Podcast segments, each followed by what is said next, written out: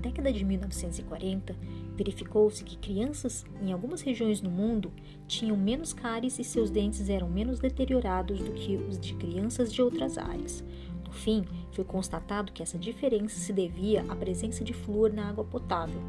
Atualmente, muitos bebedouros públicos nos Estados Unidos contêm flúor como um componente natural ou adicionado à água para prevenir cáries.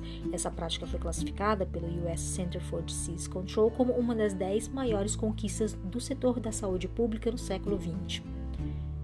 Ao adicionar flúor à água potável ou produtos como creme dental, é importante assegurar que somente a quantidade certa dessa substância esteja presente.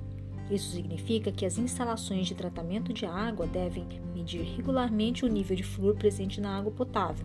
Hoje, tal medida é executada por meio de um eletrodo capaz de medir íons fluoreto seletivamente. A abordagem utilizada é conhecida como potenciometria. Antes do desenvolvimento desse eletrodo, a medição do flúor na água se baseava em um demorado ensaio colorimétrico. Agora, no entanto, ficou fácil fazer essa medição rotineiramente ou até de forma contínua, medindo-se o potencial elétrico que se forma entre o eletrodo flúor seletivo e um eletrodo de referência na presença de água potável ou da amostra desejada.